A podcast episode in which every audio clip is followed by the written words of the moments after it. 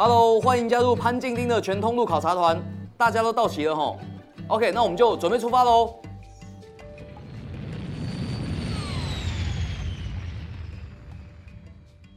你好，我是潘静丁。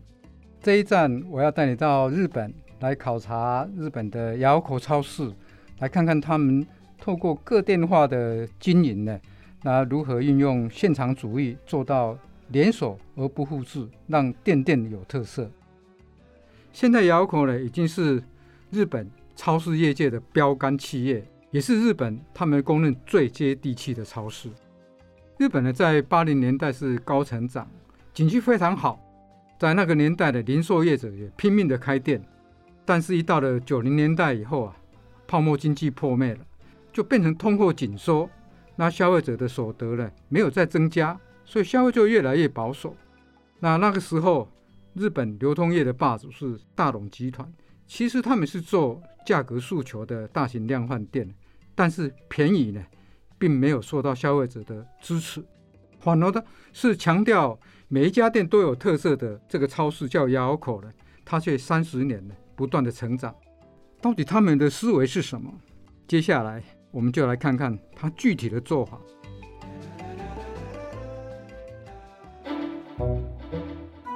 Hello，各位团员，看这边，看这边。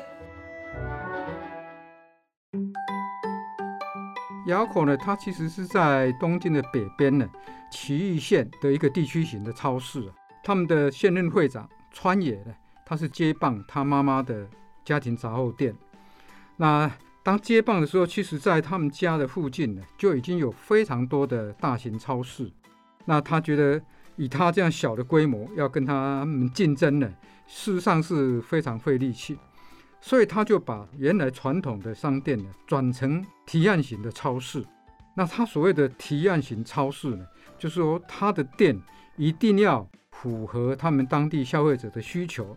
那其实他这样的一个做法呢，是得到了非常非常高的一个支持。所以他转变了以后，经过三十年，我们回头来看他。不断的在成长，从一个店、两个店到一百七十家店，现在它的营业额已经突破了台币一千两百多亿，区域呢也扩大到了关东地区。所以三十年来，他们是真正的把一个传统的商店转型成为一个提案型的超市。它成长的关键因素，我可以归纳起来，最大的一个关键应该是现场主义。现场主义呢？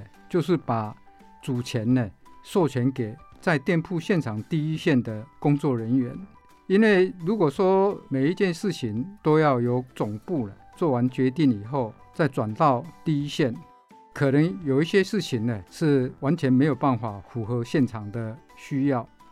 那我可以举两个例子，充分的来说明说他们是怎么样让现场的人去提案变成一个提案型超市。它的特色第一点呢，它是用在店里面工作的地方妈妈打造家常菜。第二个是针对它的商圈特性去组合商品，它是用每日最低价的价格策略。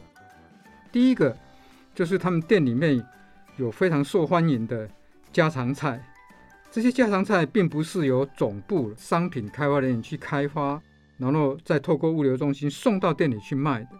而是由在店铺里面打工的工读生或者是家庭主妇呢，他们提出构想，比如说在他们当地的家里经常在使用的马铃薯炖肉，或者是芋头烧这些好吃的东西呢，其实都是出自于当地的妈妈们的一个想法。那提出构想以后呢，再把这样的想法交给他们在店里面专门在支援烹调的小组，他们叫 Cooking Support Team。这样的一个小组呢，就把这个构想变成一个商品。那我也曾经看过，他们在卖场里面有一个开放式的厨房，那他们有专业的人员在帮这些打工的妈妈们呢做商品开发的这些小组。那第二个例子呢，我们也可以看得到，他们有另外一个叫做商圈别的商品组合。什么叫做商圈别的组合呢？就是依商圈的特性去组合产品，比如说。如果高级住宅区呢，他们就把红酒的货架组合成一个高单价的红酒货架。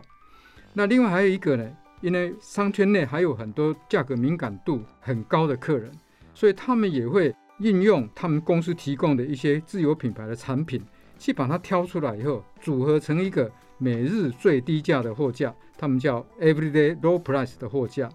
其次呢，因为超市呢，它有一个非常重要的产品叫生鲜蔬果，那生鲜蔬果也是由他们在店的当地人去挑出来，哪一些东西是他们当地有生产。可以非常新鲜的供应的产品，他们叫做地产地销的产品，所以大概可以看得到，不管是家庭的熟食，或者是说刚刚提到的这些特殊的产品，都是由现场的人去提案的。窑口呢，他为了要让全员提案呢，能够变成一个企业文化，他每一个月呢都会办一场优良提案表扬大会。那这个大会呢，他们在公司里面把它定位成。感动、欢乐的祭典，就像在开一个热闹的 party 一样。那这些参与发表的人，其实是在店铺里面打工的非正职人员，大部分是家庭主妇。当然，各店的店长啊，或者是总部的各部的主管也都参与。那平常在店里面打工的这些非正职人员呢，他们到了这个大会呢，这么大型的一个舞台，他们把他们成功的案例呢，来跟大家分享。那最后呢，是由与会的三百个人，大家来投票选出优秀的案例，那会由会长来颁奖。结束后，他们跟会长、跟各部门的主管呢，还有一个盛大的一个会餐活动。所以，一个在店铺本来只是在打工的家庭主妇，可以在这么大的一个舞台得到肯定，是一件非常有成就感的事情。那二十几年来，他们不断的透过这样的一个活动呢，把提案制度呢。